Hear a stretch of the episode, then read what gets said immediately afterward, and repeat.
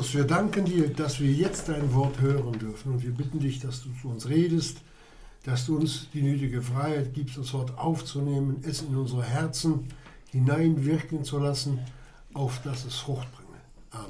Amen. Amen.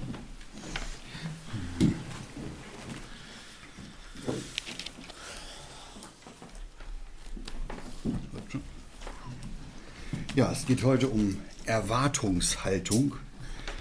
Schlagen wir mal den Philipperbrief auf Kapitel 3 und lesen da die Verse 20 und 21.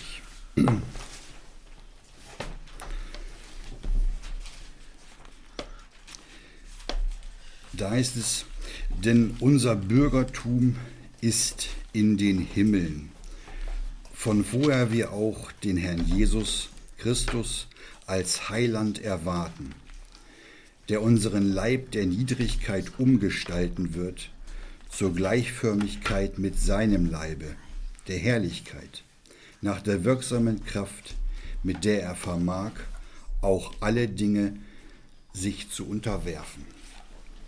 Also unser Bürgertum, heißt es da, ist in den Himmeln. Im Neuen Testament lesen wir von der Gemeinde. Es wird uns die Gemeinde vorgestellt, die aus der Welt, aus allen Völkern und aus allen Sprachen herausgerufen wurde, zu einem neuen Volk gesammelt und vereint wird. Ein Volk, das nicht von dieser Welt ist, heißt es auch in Epheser 2, Vers 6. Und das Gott mitsitzen lässt in himmlischen Örtern. Darauf kommen wir gleich noch. Das wird sein, zum einen, wenn unser Leib der Niedrigkeit umgestaltet werden wird, wir so sein werden wie er, unser Herr Jesus, aber auch schon heute als wiedergeborene Kinder Gottes sind wir durch den Heiligen Geist in der Lage, bei ihm zu sein und mitzusitzen. Im Johannesevangelium Kapitel 17, Vers 16 sagt der Herr Jesus selbst, Sie sind nicht, damit meint er uns, sie sind nicht von der Welt, wie ich nicht von der Welt bin.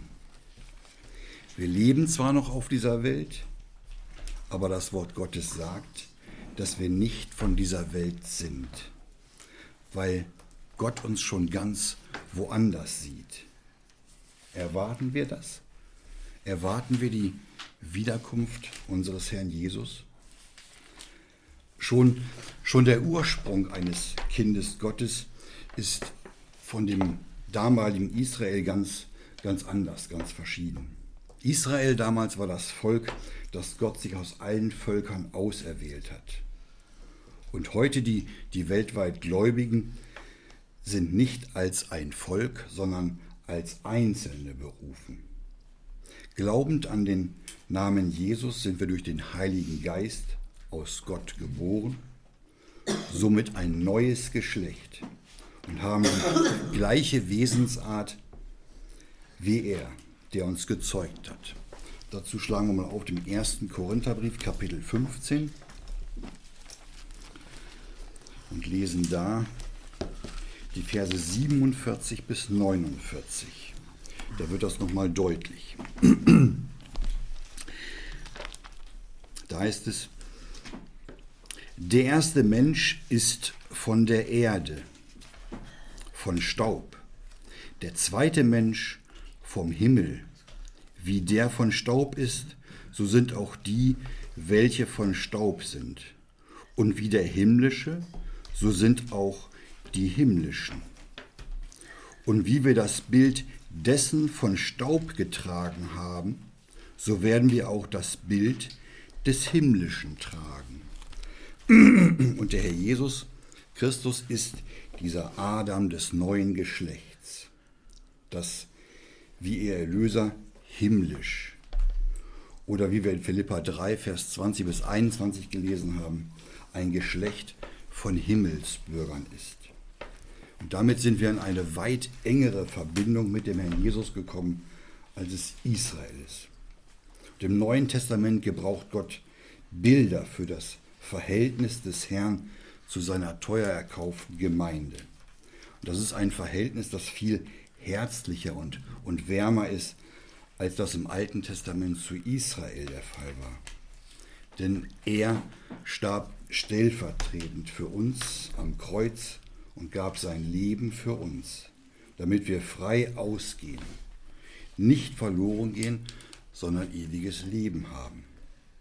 Und im Johannesevangelium Kapitel 15, Vers 13 sagte Herr Jesus selbst, größere Liebe hat niemand, dass jemand sein Leben lässt für seine Freunde.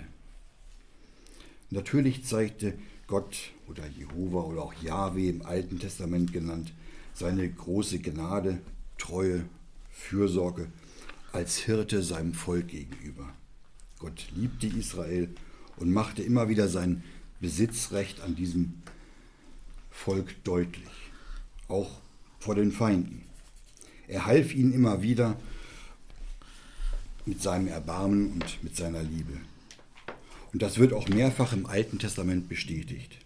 In Sacharja 2, Vers, Vers 8 heißt es sogar, da lesen wir das Ganze im Bezug auf den Augapfel Gottes. Da heißt es, denn wer euch antastet, tastet seinen Augapfel an. So empfindlich sieht es Gott, wer sein Volk antastet. Und wir lesen auch im, im Neuen Testament vom Bild des Leibes, dessen Haupt Christus ist. Also einer Lebenseinheit, sowohl für den Herrn als auch für uns, die Glieder, die wir ja Glieder des Leibes sind. Im 1. Korinther Kapitel 12, da lesen wir mal den Vers 12 und 13. Das ist einfach eine Seite zurück, wo wir eben waren. 1. Korinther 12, die Verse 12 und 13. Denn gleich wie der Leib einer ist und viele Glieder hat, alle Glieder des Leibes aber, obgleich viele ein Leib sind, also auch der Christus denn auch in einem Leibe getauft worden, es seien Juden oder Griechen, es seien Sklaven oder Freie, und sind alle mit einem Geiste getränkt worden. Und dann nochmal dazu in Kolosser 1, den Vers 18, ist noch ein paar Seiten da hinten. Kolosser 1, der Vers 18, da heißt es, und er ist das Haupt des Leibes der Versammlung, welcher der Anfang ist, der Erstgeborene aus den Toten.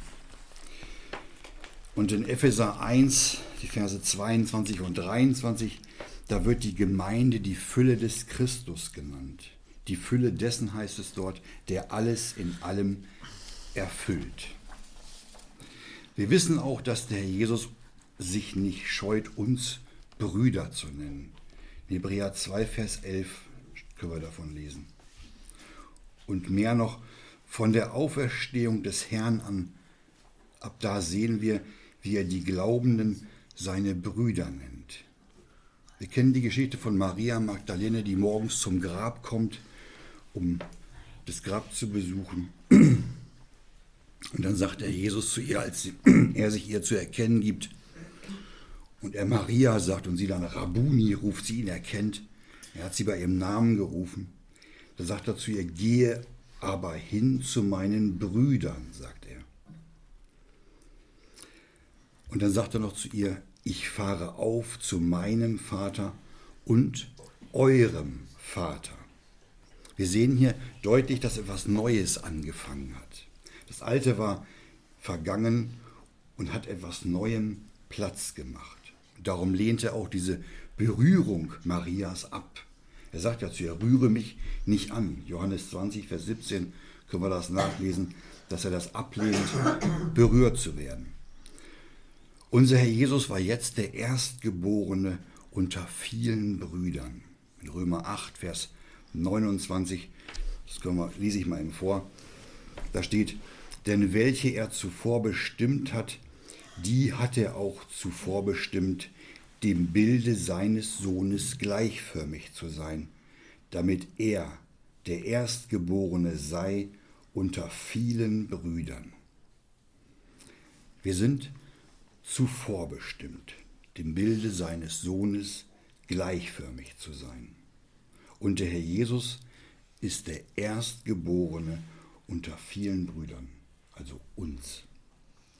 Alle dürfen nun zu Gott als zu ihrem Vater reden, so wie es vor Golgatha allein der Jesus tun konnte. Im Epheserbrief aber gibt uns der Heilige Geist durch den Apostel Paulus ein noch schöneres Bild. Es ist ein herzliches und sehr kostbares Bild. Es ist ein Bild im Verhältnis von uns, der Versammlung, zum Herrn. Und es ist ein Bild, eigentlich ein einfaches Bild. Das Bild nämlich zwischen Mann und Frau. Das können wir in Epheser Kapitel 5, Verse 23 äh, bis 32 nachlesen. Und im Vers 32 heißt es dann letztlich, ich sage dies aber in Bezug auf Christum und die Versammlung. Genau hier steht die Antwort.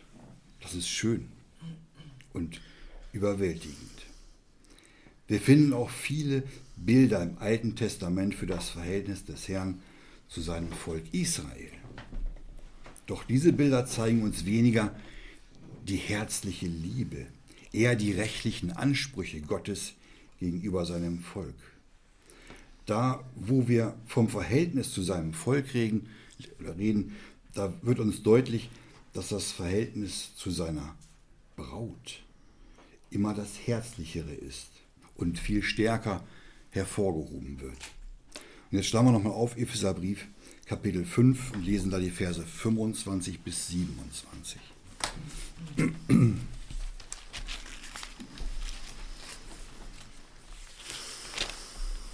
Epheser 5, 25 bis 27.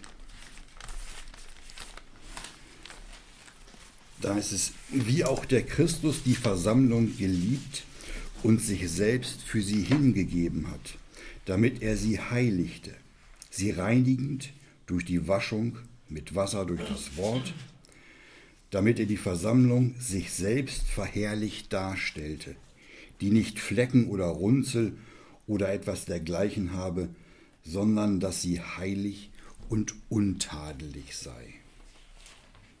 Bei unserer bevorstehenden Entrückung wird er seine Erkauften bei sich haben. Aber bis dahin, bis es soweit ist, dass wir bei ihm sind, also noch in der Zeit, wo wir auf der Erde leben, wir noch von ihm getrennt sind, leben wir in einem Verhältnis zu ihm, das an mehreren Stellen in der Bibel auch mit dem Verhältnis einer Braut und dem Bräutigam verglichen wird. Wir befinden uns sozusagen im, im Brautstand. Das ist die Zeit, bevor sich Braut und Bräutigam vereinen. Und in Matthäus 25, Verse 1 bis 13, da kennen wir diese Geschichte von den Jungfrauen, den zehn, die dem Bräutigam, heißt es dort, entgegengehen. Und auch im Johannesevangelium Kapitel 3, Vers 29, da spricht schon der Johannes der Täufer, äh, von dem Herrn als dem Bräutigam. Und letztlich dann in der Offenbarung sind mehrere Stellen, Offenbarung 21, Vers 2 und Vers 9 und danach nochmal Offenbarung 22, Vers 17 wird wieder von dem Bräutigam geredet. In diesem Brautstand kommt das Sehnen nach Vereinigung sehr gut zum Ausdruck. Ein Sehnen, das bei dem Herrn Jesus Christus ebenso groß, ja noch größer ist als bei uns. Wir müssen unsere Herzen ausrichten zur Liebe Gottes. Das steht im, ersten, im zweiten Thessalonicher Brief, Kapitel 3, Vers 5. Da lesen wir davon, dass wir unsere Herzen ausrichten sollen nach der Liebe Gottes, zum Ausharren des Christus. Er möchte, dass uns seine Liebe groß wird und wir ausharren. Erkennen wir in unseren Herzen, welch große Liebe er zu uns hat. Denn wir wissen aus dem ersten Johannesbrief, dass die Liebe Gottes am Kreuz geoffenbart worden ist. Und in Offenbarung 3, Vers 10 heißt es, weil du das Wort meines Ausharrens bewahrt hast, werde auch ich dich bewahren. Wenn wir sein Wort bewahren und, und ausharren, dann wird er auch uns bewahren. Der Jesus sagte selbst im Johannesevangelium Kapitel 14, Verse 2 und 3, ich gehe hin, euch eine Stätte zu bereiten. Und wenn ich hingehe und euch eine Stätte bereite, so komme ich wieder und werde euch zu mir nehmen, damit wo ich bin, auch ihr seid. Erwartest du die Wiederkunft des Herrn Jesus und möchtest du dort sein, wo er ist? Wir lesen diese geistlichen Bilder von der engen Verbindung zwischen dem Herrn und seiner Versammlung. Zum einen das Bild als des Hauptes und des Leibes und zum anderen das Bild des Bräutigams und der Braut. Beides zielt darauf hinaus, dass auch wir da sein müssen, wo er ist, das heißt im Himmel. Wo er jetzt zur Rechten des Vaters sitzt, heißt es. Er kam zu uns herab, wurde Mensch und nahm an unserer Stelle den Platz im Gericht über die Sünde ein. Haben das schon oft gelesen, Jesaja 53, an unserer Stelle hing er dort. Dort auf Golgatha hat der Herr Jesus uns durch sein Blut teuer erkauft. Um einen Preis sind wir erkauft, heißt es in 1. Korinther 6, Vers 20. Und wegen dieses Preises, wegen der Kaufpreiszahlung, sind wir sein Eigentum. Und darum möchte der Jesus, dass wir bei ihm sind, ihm gleich sind, da, wo er ist. Dazu hat er auch, bevor er zurück in den Himmel ging, uns eine Verheißung gegeben.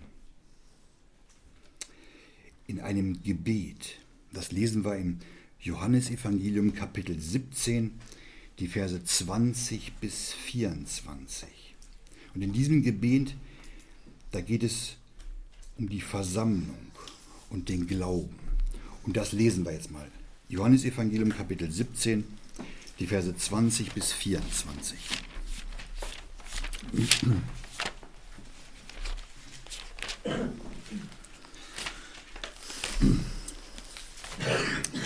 Da betet er, aber nicht für diese allein bitte ich, sondern auch für die, welche durch ihr Wort an mich glauben, auf dass sie alle eins seien gleich wie du, Vater, in mir und ich in dir, auf dass auch sie in uns eins seien, auf dass die Welt glaube, dass du mich gesandt hast. Und die Herrlichkeit, die du mir gegeben hast, habe ich ihnen gegeben, auf dass sie eins seien, gleich wie wir eins sind.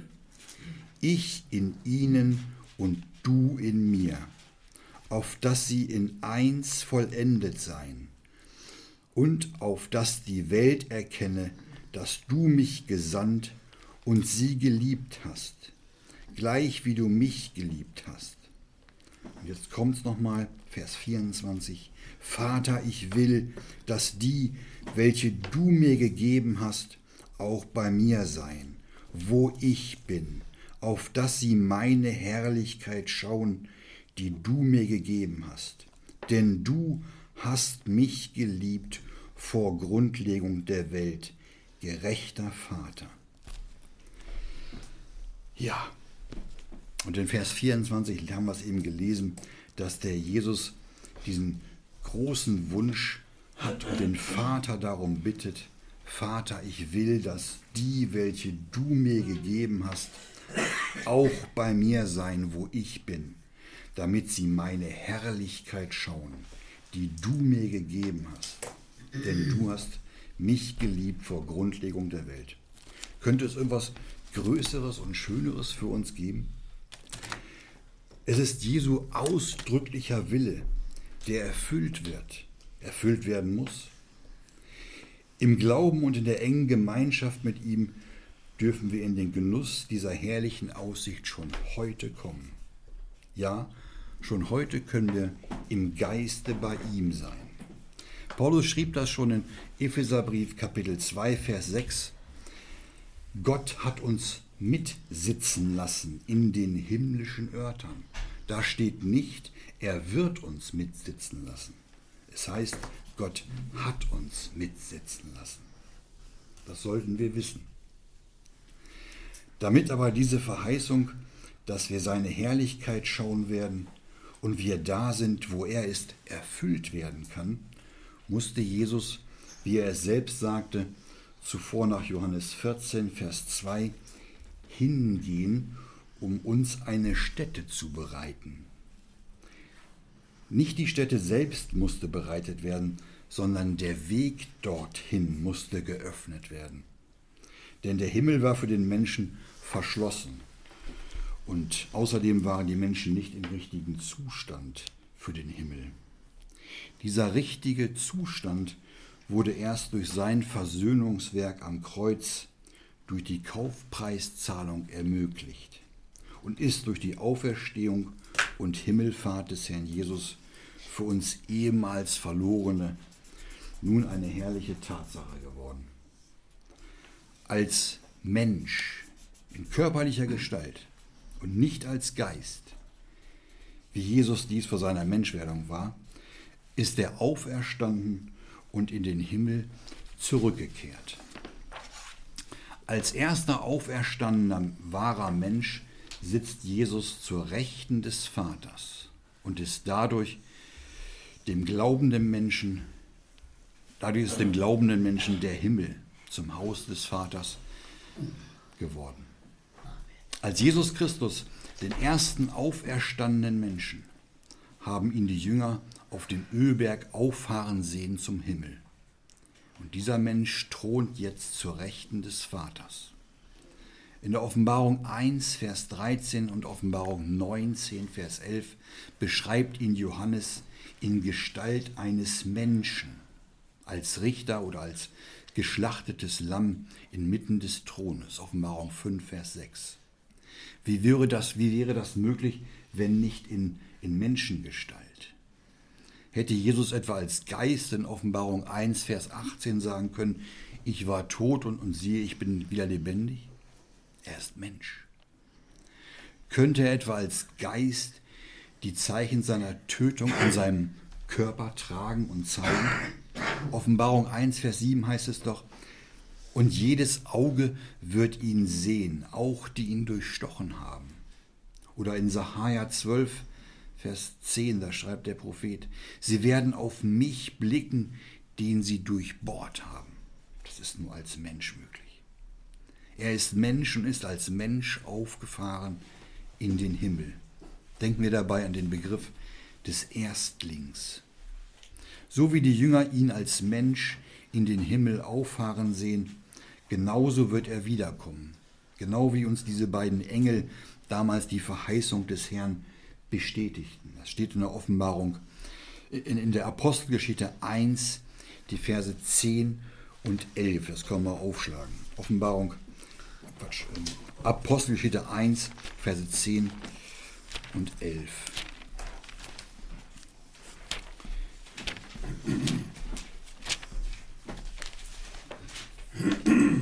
Da steht, und wie sie unverwandt gen Himmel schauten, als er auffuhr, siehe, da standen zwei Männer in weißem Kleide bei ihnen, welche sprachen, Männer von Galiläa, was steht ihr und seht auf gen Himmel?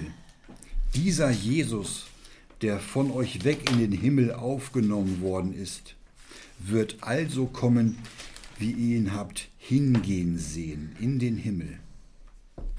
Allerdings wird er bei seinem Wiederkommen mit himmlischer Herrlichkeit kommen. Was für eine große und herrliche Verheißung wir vor uns haben. Er wird wiederkommen um uns zu sich in das Haus des Vaters zu nehmen. Und wenn du daran zweifelst, so hat unser Herr Jesus uns noch ein Versprechen gegeben. Johannes Evangelium Kapitel 10 schlagen wir mal eben auf und lesen da die Verse 28 bis 30. Das hat der Herr Jesus selbst gesagt. Johannes Evangelium 10, die Verse 28 und 30. Da steht, und ich gebe ihnen ewiges Leben, und sie gehen nicht verloren ewiglich, und niemand wird sie aus meiner Hand rauben. Mein Vater, der, mir, der sie mir gegeben hat, ist größer als alles, und niemand kann sie aus der Hand meines Vaters rauben. Ich und der Vater sind eins. wenn wir diese beiden Verse mal zusammenfassen, dann haben wir hier ein ganz schönes Ergebnis. Erstens mal das ewige Leben. Zweitens, nie wieder verloren, ewiglich. Und drittens, niemand kann sie aus meiner Hand rauben. Viertens, der Vater hat dem Sohn alles übergeben und ist größer als alles. Und fünftens, niemand kann sie aus der Hand des Vaters rauben. Denn der Vater und der Sohn, das wissen wir, sind eins. Erinnern wir uns daran? Gott geoffenbart im Fleische. Im Römerbrief Kapitel 8 in Versen 31 bis 39, da heißt es zusammengefasst, Gott ist für uns und wird uns alles schenken. Wir sind gerechtfertigt durch Gott. Und wer wird uns scheiden von der Liebe Christi? Weder Engel noch Fürstentümer, noch irgendein anderes Geschöpf vermag uns zu scheiden von der Liebe Christi. Du kannst nie wieder verloren gehen. Allerdings haben weder der Herr Jesus noch die beiden Männer, die Engel aus der Apostelgeschichte 1, etwas über den Zeitpunkt seiner Wiederkehr gesagt. In der Offenbarung 3, Vers 11 heißt es in dem Schreiben an die Gemeinde zu Philadelphia, ich komme bald. Und im Schluss der Offenbarung 22, Vers 7 oder 22, Vers 12 und 22, Vers 20, da sagt der Herr Jesus, ich komme bald. Bald. Wann wird das sein? Seit nunmehr fast zwei oder über 2000 Jahren schon sind es her. Für Gott gibt es keine Zeitrechnung. Doch das bald drückt aus, dass er sich danach sehnt. Doch für uns Menschen scheint das viel zu lange, viel zu lange zu dauern, weil wir im Warten so schnell müde werden und alles auch schnell vergessen. Aber von der Seite Gottes ist es Gnade und Langmut, wenn er so lange wartet, bevor er wiederkommt. Im zweiten Petrusbrief steht das beschrieben. 2. Petrus Kapitel 3 lese ich die Verse 8 bis 9. Da steht, das eine aber sei euch nicht verborgen. Geliebte, dass ein Tag bei dem Herrn ist wie tausend Jahre und tausend Jahre wie ein Tag. Der Herr verzieht nicht die Verheißung, wie etliche es für einen Verzug achten, sondern er ist langmütig gegen euch, da er nicht will, dass irgendwelche verloren gehen, sondern dass alle zur Buße kommen. Darum dauert es ein wenig. Genau deshalb, weil er weiß, wie schwer uns das Warten fällt, sollen wir nicht wissen, wann der Bräutigam kommt. Wie sollte auch diese Erwartung in den Gläubigen über die Jahrhunderte hinweg lebendig bleiben, wenn die Gläubigen gewusst hätten, in ihrem Leben kommt der Jesus nicht wieder. Er wünscht ja, dass wir alle Zeit bereit sein sollen. Doch würden wir bereit sein, uns bereit machen, wenn wir wüssten, der Herr Jesus kommt in meinem Leben gar nicht. Erst in 100 Jahren vielleicht. Leider ist trotz der Aufforderung zum ständigen Erwarten diese Erwartungshaltung in vielen eingeschlafen, ja sogar verloren gegangen. Wir lesen in der Schrift davon, dass man die Ohren von der Wahrheit abkehren wird und sich mit ungöttlichen Fabeln befasst. Und heute werden sogar Gläubige ihre, wenden sogar die Gläubigen ihre Ohren von der Wahrheit ab, indem sie sich anderen Dingen zuwenden. Und auch von der Erwartung, dass Jesus wiederkommt, wird sich abgewendet. Der Blick ist auf andere Dinge gerichtet. Und damit ist der Weg geöffnet für das Eindringen von bösen und falschen Lehren. Wir wollen den Herrn Jesus im Glauben erwarten, im lebendigen Glauben. Das allein ist der beste Schutz gegen die Vermischung mit dem Bösen und der Welt.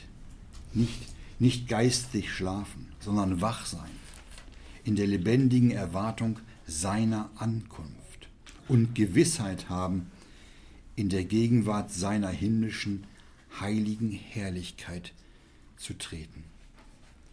Geschwister, wenn wir diese Erwartung und Hoffnung haben und die Gewissheit, bei ihm zu sein, bald bei ihm zu sein, dann müssen wir uns reinigen. Im ersten Johannesbrief, Kapitel 3, Vers 3 heißt es, jeder, der diese Hoffnung zu ihm hat, reinigt sich selbst, so wie auch er rein ist.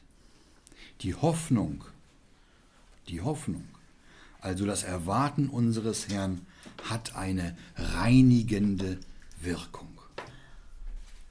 Wir sollen alle Zeit bereit sein und keine, keine Berechnungen anstellen, wann der Herr Jesus wiederkommt. Wenn Gott wollte, dass wir den Zeitpunkt wissen, dann würde es sicherlich in der Bibel stehen.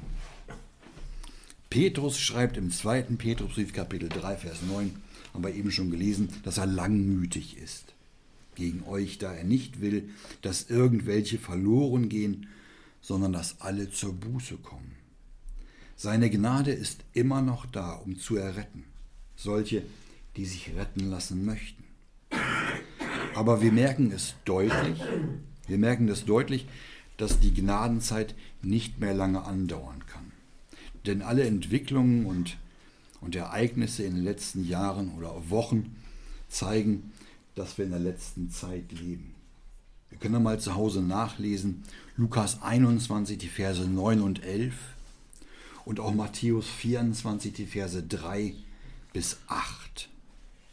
Es ist nur ein einziger Grund bekannt, der nach dem Worte Gottes erfüllt sein muss.